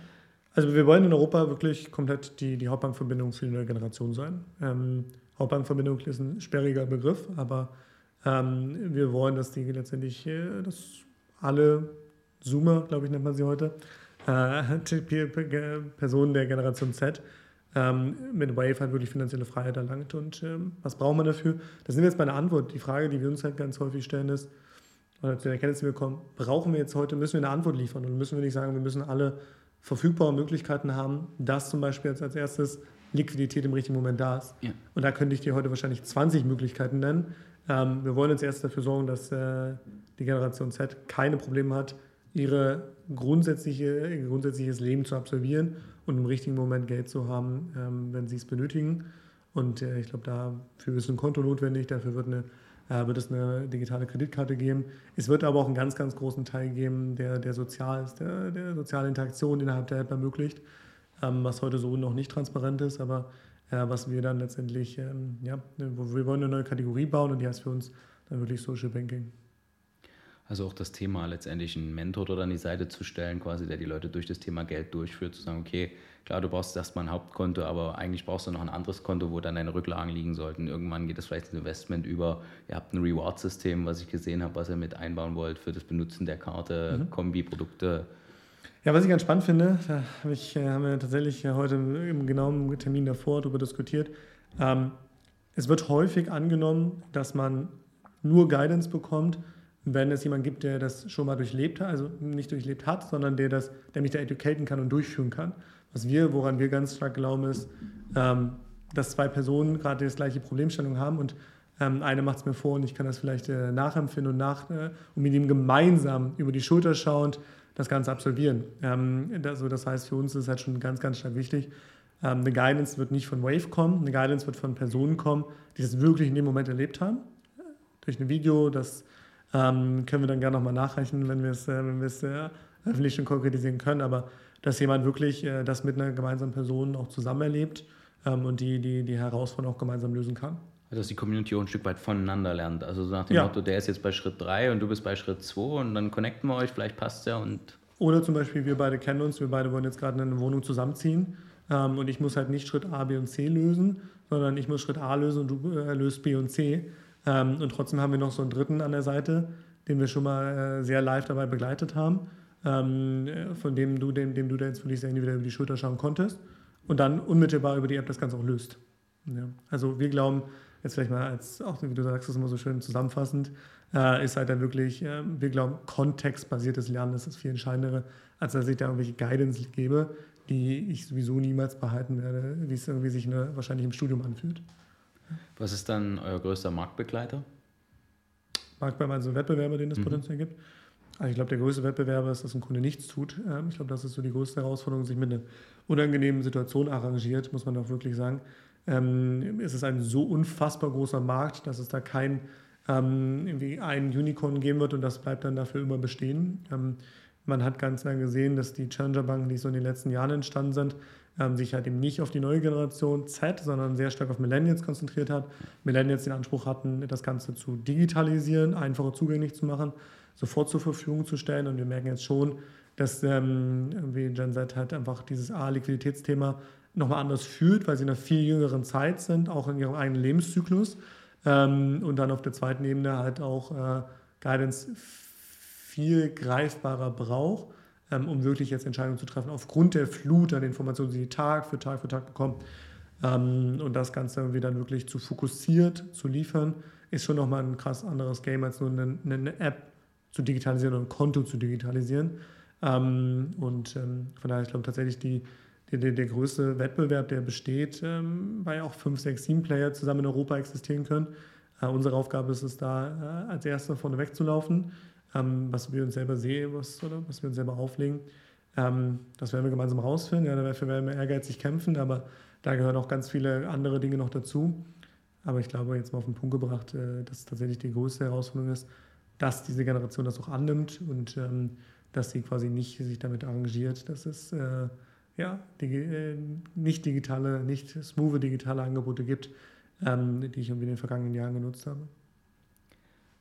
Wann wollt ihr damit live gehen? Wir werden nächsten Monat schon mit dem ersten Produkt live gehen. Das ist eine ganz spannende Frage, die wir fast täglich 15 Mal gestellt bekommen von Bewerbern, von ähm, gut, Investorengespräche werden weniger, aber äh, dann halt auch wirklich von, von ähm, äh, in Interviews, also ich brauche jetzt nicht tausend Beispiele aufzählen. Ähm, wir werden mit einem ersten Produkt jetzt bereits im Dezember live gehen. Die Frage ist, was heißt richtig live? Für den öffentlichen Markt kann ich heute keine Aussage geben, wann wir es wirklich verfügbar stellen werden. Was ich sagen kann, ist, dass unsere Warteliste vermeintlich exklusiv bekommen wird ähm, für eine relativ äh, konkrete Zeit. Das heißt, nur wenn man sich vorher angemeldet hat, dann wird man das für einen relativ langen Zeitpunkt irgendwie nutzen können. Ähm, und was wir jetzt gerade tun, ist dann halt wirklich Woche über Woche, bevor das Produkt noch nicht live ist, ähm, User-Interviews durchführen und das werden wir danach genauso fortsetzen, um zu verstehen, ob wir Richtung, ähm, das ist die einzige Zielstellung, Produkt-Market-Fit kommen. Heißt, eine Kundengruppe, die wirklich davon einen großen Mehrwert zieht, dass wir dieses Produkt anbieten und uns das auch direkt mitteilt mit ihrer Nutzung oder weil sie sagen, dass sie sehr, sehr happy damit sind.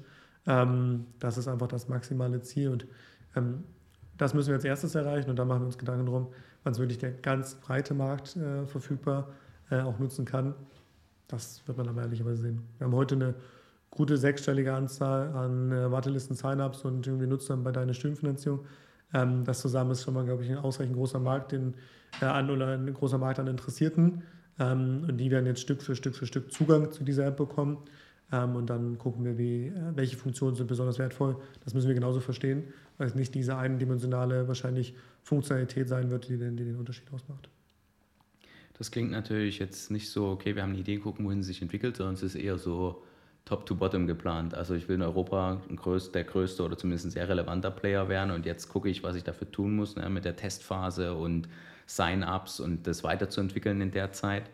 Bedeutet aber auch, dass du natürlich erstmal unfassbar, oder was heißt unfassbar, aber ein sehr, sehr großes Budget brauchst, um testen zu können, um halt zu sagen, ich muss jetzt noch gar nicht unbedingt sofort Geld damit verdienen, sondern ich kann es halt erstmal groß und auf gute Füße nee, stellen. Glaube ich ehrlich was nicht. Ich ähm, glaube ich deswegen nicht, weil du hast jetzt von oben nach unten geplant. Du siehst bei uns noch da gerade die Zeitachse. Wir haben von, innen, von, von hinten geplant, ja. Und äh, es ist ein Tipp, der dann zum Beispiel so ein Business Angel, Marco Vitor, Gründer von Audi Bene, äh, gegeben hat. Der sagt halt, ähm, ich würde ganz stark immer dafür plädieren, beim Endziel zu beginnen, weil dann wirst du dich auch strecken. Ja, du wirst halt dich äh, bemühen, das Ganze zu erreichen. Unser Endziel ist vielleicht nicht einmal jetzt heute betrachtet, europäischer Champion zu sein. Ja, das ist sicherlich auf einem Zeithorizont, der etwas weiter ist, die, die, die Vision. Aber Schritt zuvor ist erstmal Produkt-Market Fit und ähm, es ist viel effizienter, nachhaltig auch, eben äh, sich ganz stark darauf zu konzentrieren, die, die Aussage Product Market Fit heißt nicht oder testen, dass wir keinen Umsatz machen. Die Aussage heißt aber vielmehr, dass wir nicht glauben, dass wir die finale Antwort haben, was den Product Market Fit bedingen wird. Und das ist aus meiner Sicht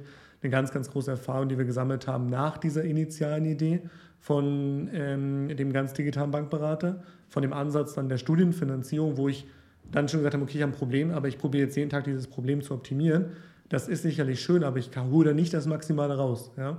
Weil ich nicht sage, ich möchte damit x 100.000 Kunden ja. bedient haben bis zu einem gewissen Zeitpunkt, sondern auch da von heute nach morgen lebe und eben ähm, mich dadurch nicht weiter strecke und äh, probiere anderes möglich zu machen.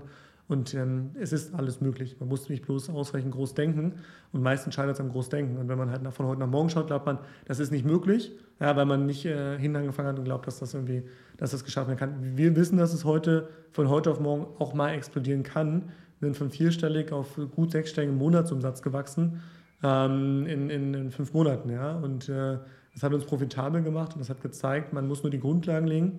Und Product Market Fit heißt für uns, wir verstehen, dass das, was wir tun, profitabel auf Kundenbasis, und das ist das Entscheidende, profitabel auf Kundenbasis, kalkulierbar, profitabel ähm, für einen ausreichend großen Markt funktioniert. Und das ist dann ein Fundament, mit dem man richtig groß werden kann. Alles andere ist so, wir glauben, dass wir mit geringem Budget etwas verstanden haben, aber haben eigentlich gar nichts verstanden. Und das ist so ein bisschen die Gefahr, die es ganz häufig gibt, ähm, wenn man, wenn man, wenn man ja von der Lösung her kommend äh, probiert, was umzusetzen. Du kannst halt an der besten Lösung arbeiten, die beste Lösung konzipieren und sie dann skalieren. Und dann hast du, da sei jetzt mal im Idealfall das perfekte Produkt, die perfekte Dienstleistung, wo du sagst, die ergibt auch wirklich Sinn und nicht so, wir gucken mal, wie weit das Budget reicht und dann sehen wir weiter. Ganz häufig kann ich nur ganz offen sagen, die Problemstellung ist halt nicht die Lösung. Man findet für alles eine Antwort. Wenn du eine Frage stellst, kann ich dir darauf eine Antwort geben. Ob die nur gut ist oder nicht, das ist eine zweite Frage. Ähm, aber eine richtig, richtig tiefgreifende, richtige Frage sich zu stellen, daran scheitern die meisten. Das, was du vorhin sagtest, warum liegt es denn daran, dass ich die ganze Zeit die Neins bekomme? Die Antwort ist doch jetzt, ja, es ist schön, aber das gibt mir doch genau diese Guidance, die ich brauche. Das Nein hat ja einen Grund. Das hat ja auch einen tieferen Sinn, warum ähm, ich mehrfach jetzt abgelehnt wurde. Und ähm, äh, diese Fragestellung ist viel, viel, viel, viel komplexer. Warum werde ich denn abgelehnt? Was, was verursacht das Ganze dann? Oder warum wollen die Kunden das nicht? Die, nicht, weil die böse sind.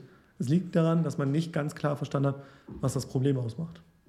Du triffst den Nagel quasi nicht auf den Kopf. Du hämmerst irgendwo daneben, ja, vielleicht blind. mal ein bisschen, aber es ist nicht das, was sie eigentlich brauchen. Stell dir mal vor, wir würden jetzt die Licht ausmachen die ganze Zeit und würden sagen, beschreib mal den Raum, du warst hier noch nie drin. Dann ja. würdest du vielleicht äh, mit einer Lösung würdest halt sagen, so, oh krass, hier diese Tür, die ist halt, die ist halt richtig cool, ja, und weißt halt gar nicht, dass hinter dir irgendwie ähm, eine viel, viel schönere Wand äh, herrscht. vielleicht ein dummes Beispiel, aber dass du halt wirklich ähm, ist optimalerweise sagst, uns ist scheißegal, was die Lösung im ersten Moment ist. Wir haben keine Verliebtheit in die Lösung, wir haben einen ganz, klare, ganz klaren Fokus, ganz klaren Bezug zur Problemstellung. Und dann werden wir sicherlich immer Antworten darauf finden.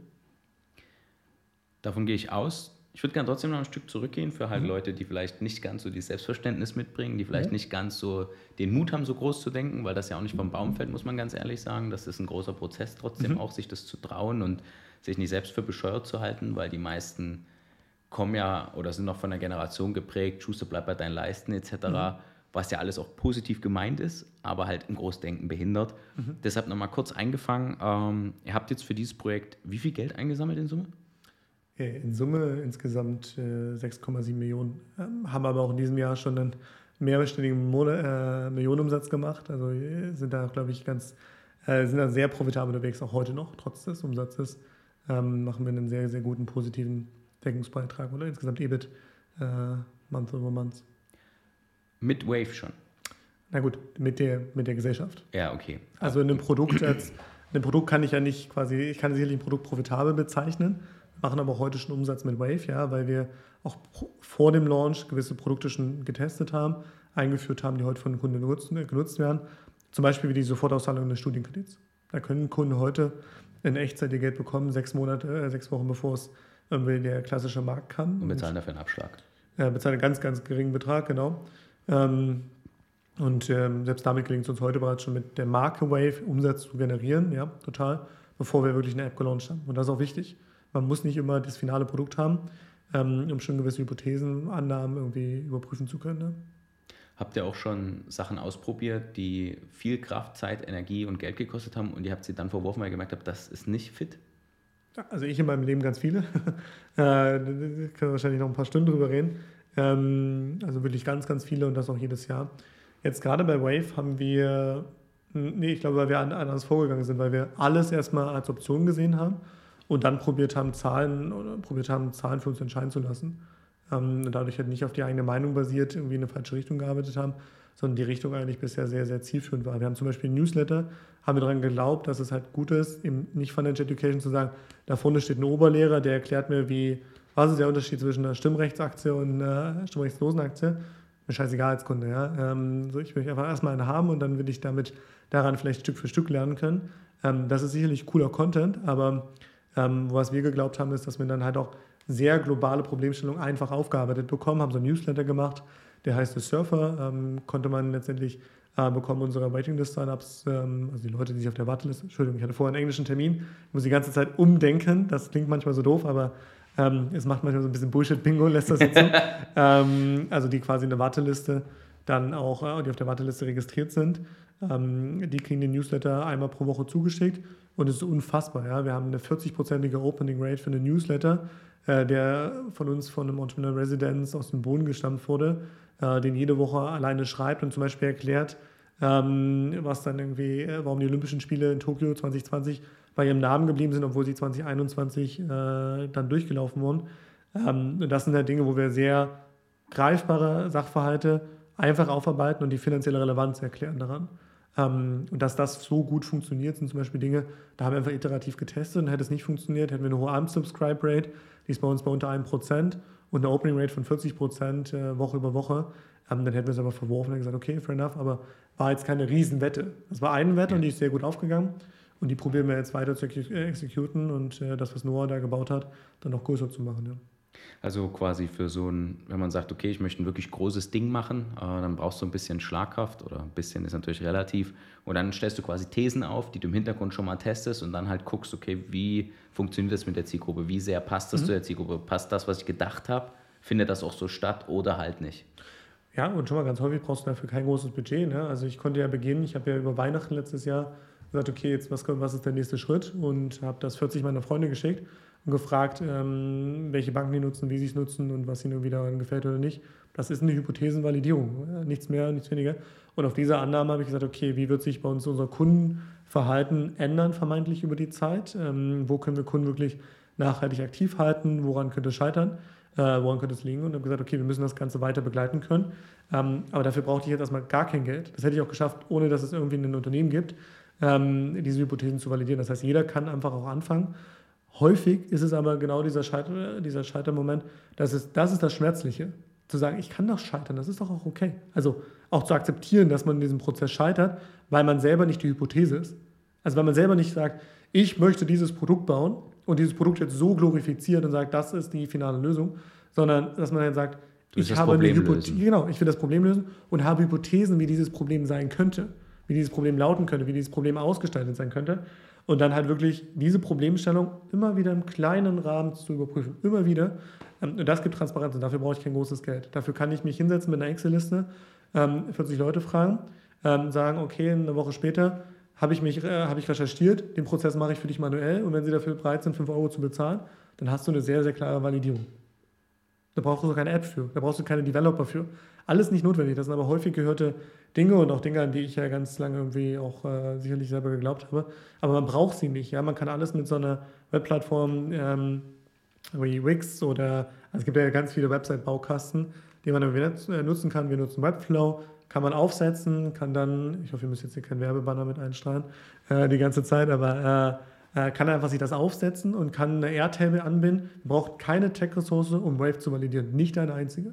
Ja, das hat das Team mit Webflow, eine Designerin, Anbindung über Zapier, ein Automatisierungstool. Eine Airtable ist eine Datenbank, die auch jemand bedienen kann. Das ist wie eine Excel, bloß halt ein bisschen äh, einfacher ansteuerbar.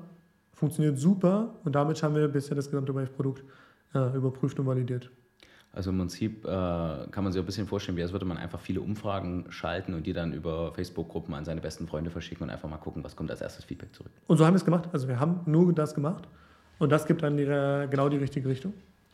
Aus nur das sind jetzt 25 Leute geworden mittlerweile? Hier im Unternehmen? Ja. ja äh, 25, Pi mal Daumen, ja, genau. Also ein paar Aushilfen, die wir halt haben aufgrund der Peakzeiten in der Prüfung ähm, und dann im Support, wenn irgendwie in den Semesterstart ist.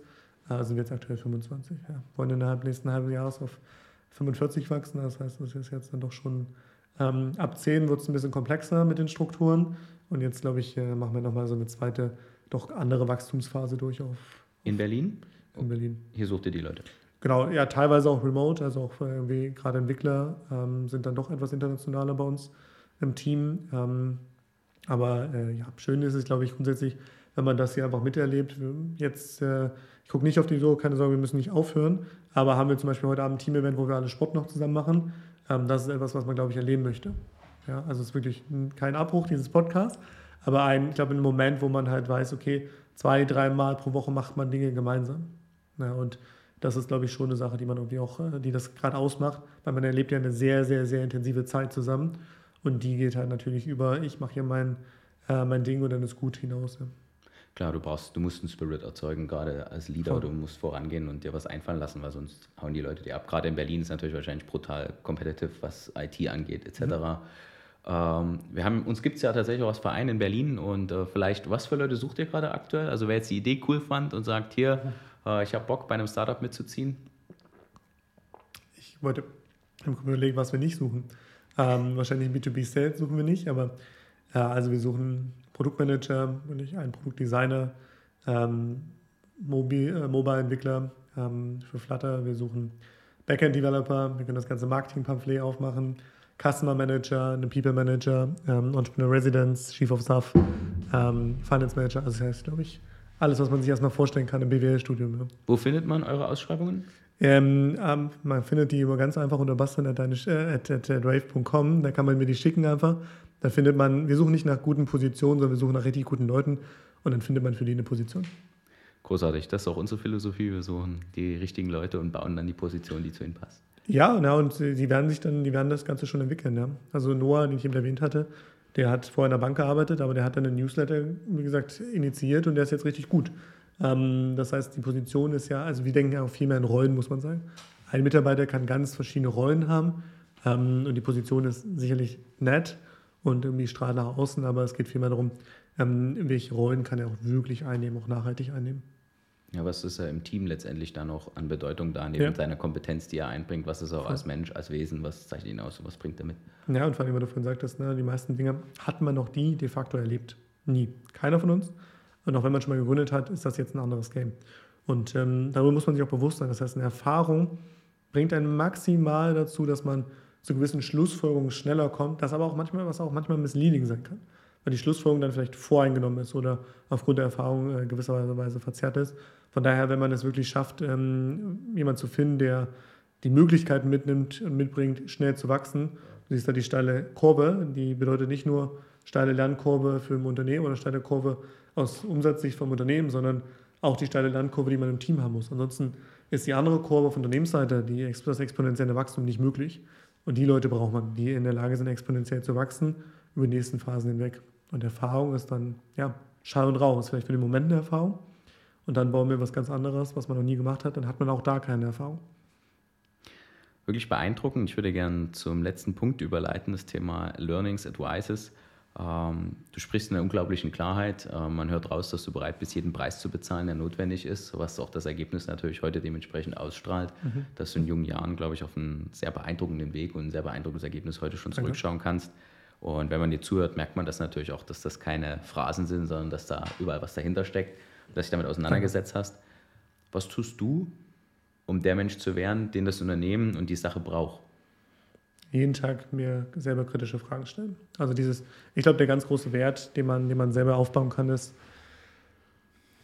Dinge tief zu durchdringen und zeitgleich wieder rauszoomen zu können. Und das geht halt nur, indem man dauerhaft in diesem, in diesem doch sehr ambivalenten Situation sich befindet, dass man immer wieder die große Richtung verstehen muss und dann aber im Detail auch jemanden challengen kann, auch wenn man nicht in dem Thema drin ist, ähm, wenn man nicht die Antwort liefern möchte. Das heißt, ich glaube, was, was ich tue, ist, ich probiere jeden Tag darüber nachzudenken, stelle ich mir die richtigen Fragen. Wie machst du das praktisch? Also ich verstehe das natürlich, ja. Äh, ich denke auch der Zuhörer versteht das, aber was würdest du jemandem raten, der sich nicht die richtigen Fragen stellen kann oder den Zugang gerade nicht findet? Naja, also ich meine mal, wenn man unzufrieden mit gewissen Dingen ist, dann ist ja schon mal eine Frage, warum bin ich unzufrieden? Ja, und die Frage stellt man sich aber ganz häufig nicht. Dann ist man impulsiv, dann geht man in ein Büro, dann ist man frustriert, ähm, dann ist die erste Sache direkt ein Ausschlaggeber, warum man denkt, das läuft alles nicht, das ist schlecht. Ähm, also ich glaube, wenn man, wenn man das Gefühl hat, dass man keinen Zugang äh, zu etwas findet, dann probiert man, also zum Beispiel, vielleicht ein plastisches Beispiel, das wir auch immer, immer im Team zu diskutieren. Es gibt niemanden, der das hier für uns lösen wird. Niemanden auf der Welt. Entweder machen wir das oder das macht kein anderer.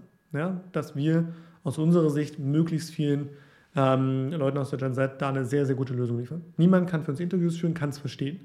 Aber wenn dieses Gefühl besteht, dann wird man das nicht auf jemand anders schieben können. Dann wird man nicht sagen, ich arrangiere mich damit. Dann wird man alles dafür tun, Menschenmögliche, gedanklich, damit das realisiert werden kann. Und wenn es diesen Moment gibt, in dem man wirklich den Drang hat, was Großes zu erreichen, dann wird man sich automatisch anfangen, wirklich ganz intensiv Fragen zu stellen, Fragen, ich, habe kurz abgebrochen, äh, Fragen zu stellen, die sagen, komme ich da wirklich hin?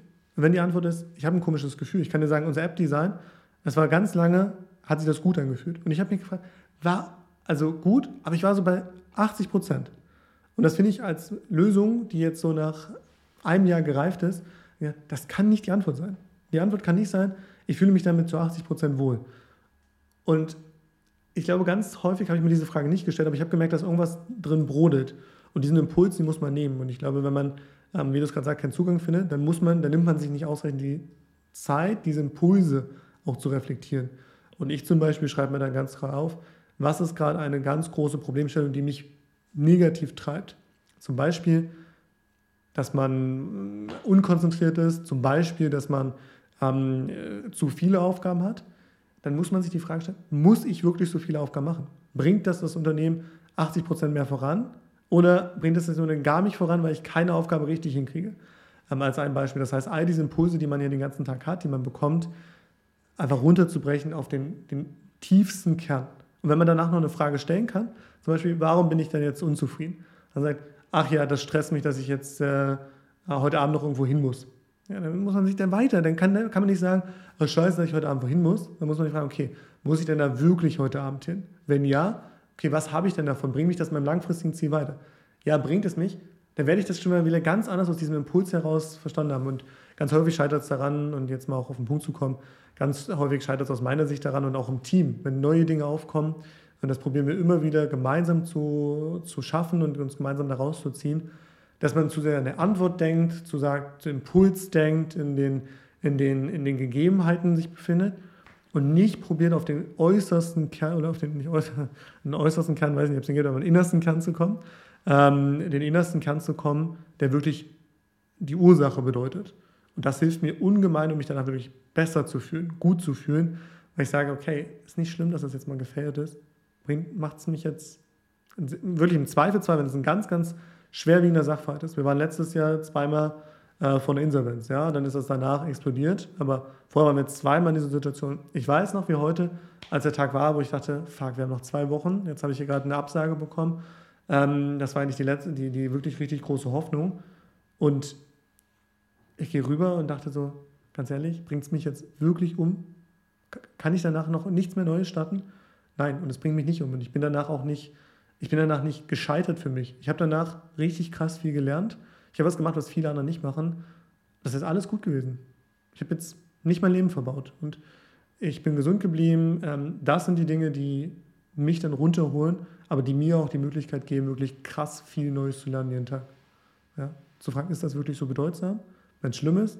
Oder ist das wirklich schon die Antwort, wenn man glaubt, dass man vermeintlich eine Idee hatte, wie ich sie hatte? Äh, ich werde den Bankberater der Welt bauen, aber es hat einen Grund, warum es keiner gemacht hat bisher.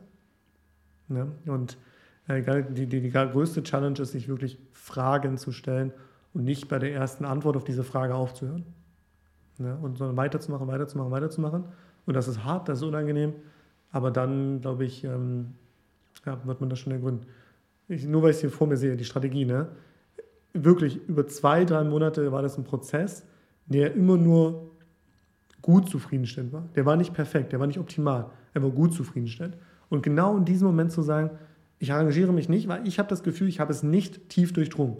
Und wenn ich die ganze, das ganze Team anleiten soll, ihnen erklären soll, wo wir jetzt hinrennen, dann muss ich das tief durchdringen. Ich muss eine Antwort dafür haben, welche zwei Metriken und welche zwei Metriken wollen wir uns konzentrieren. Und wenn ich das nicht klar erklären kann, dann muss ich es einfach auf die Kette kriegen, mir das Wochenende Zeit zu nehmen und genau das tief zu erklären.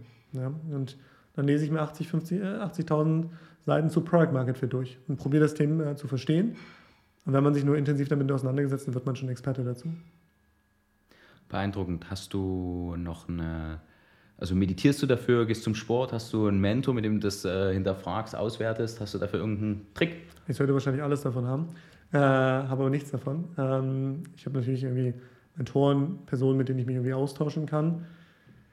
Man versteht aber auch da, auch die lösen das nicht für einen. Das muss man schon, muss man schon ähm, glaube ich, anerkennen, dass das immer sicherlich bis zu einem gewissen Grad geht.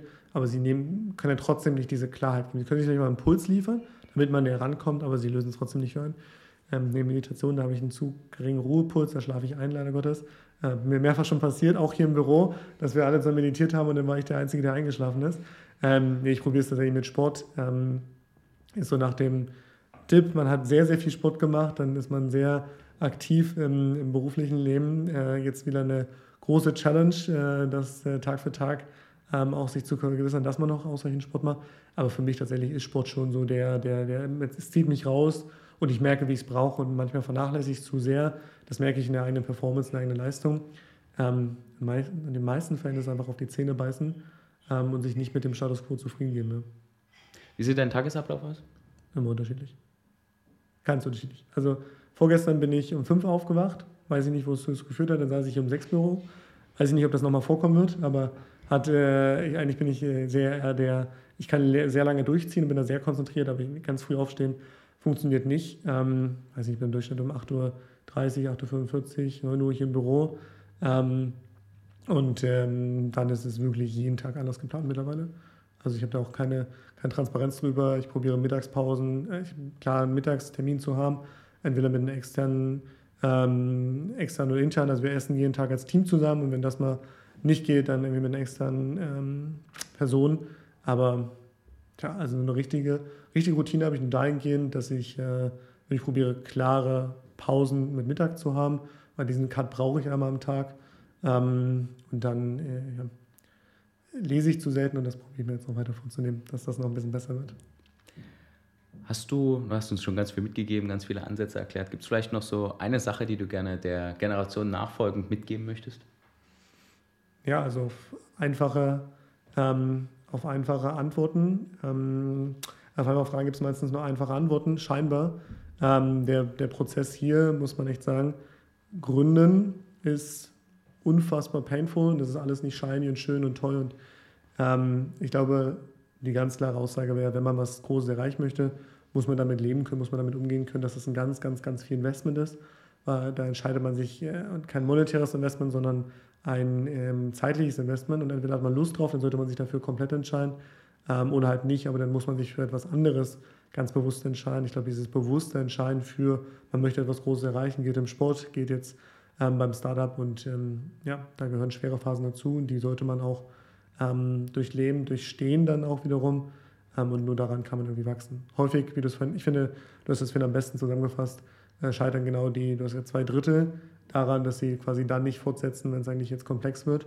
Ähm, und ich glaube, das ist auch das, was, was, was man ähm, echt verstehen muss und was man auch echt mal gefühlt haben muss, dass man weiß, das ist auch nicht schlimm, davon geht die Welt nicht unter, aber dann genau dann heißt es weiterzumachen und äh, ja, bei sich zu bleiben und das Ganze zu, äh, auf die Kette zu kriegen.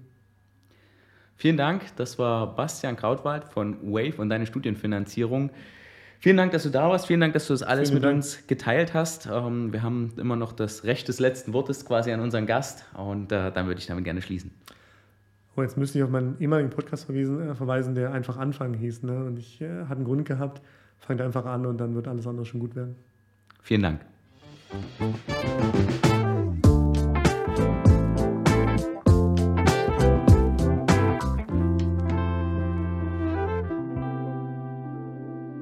War sie, unsere heutige Folge vom Level Up Talks Podcast. Danke fürs Zuhören. Wenn du mehr über uns erfahren möchtest, schau gerne auf unserer Homepage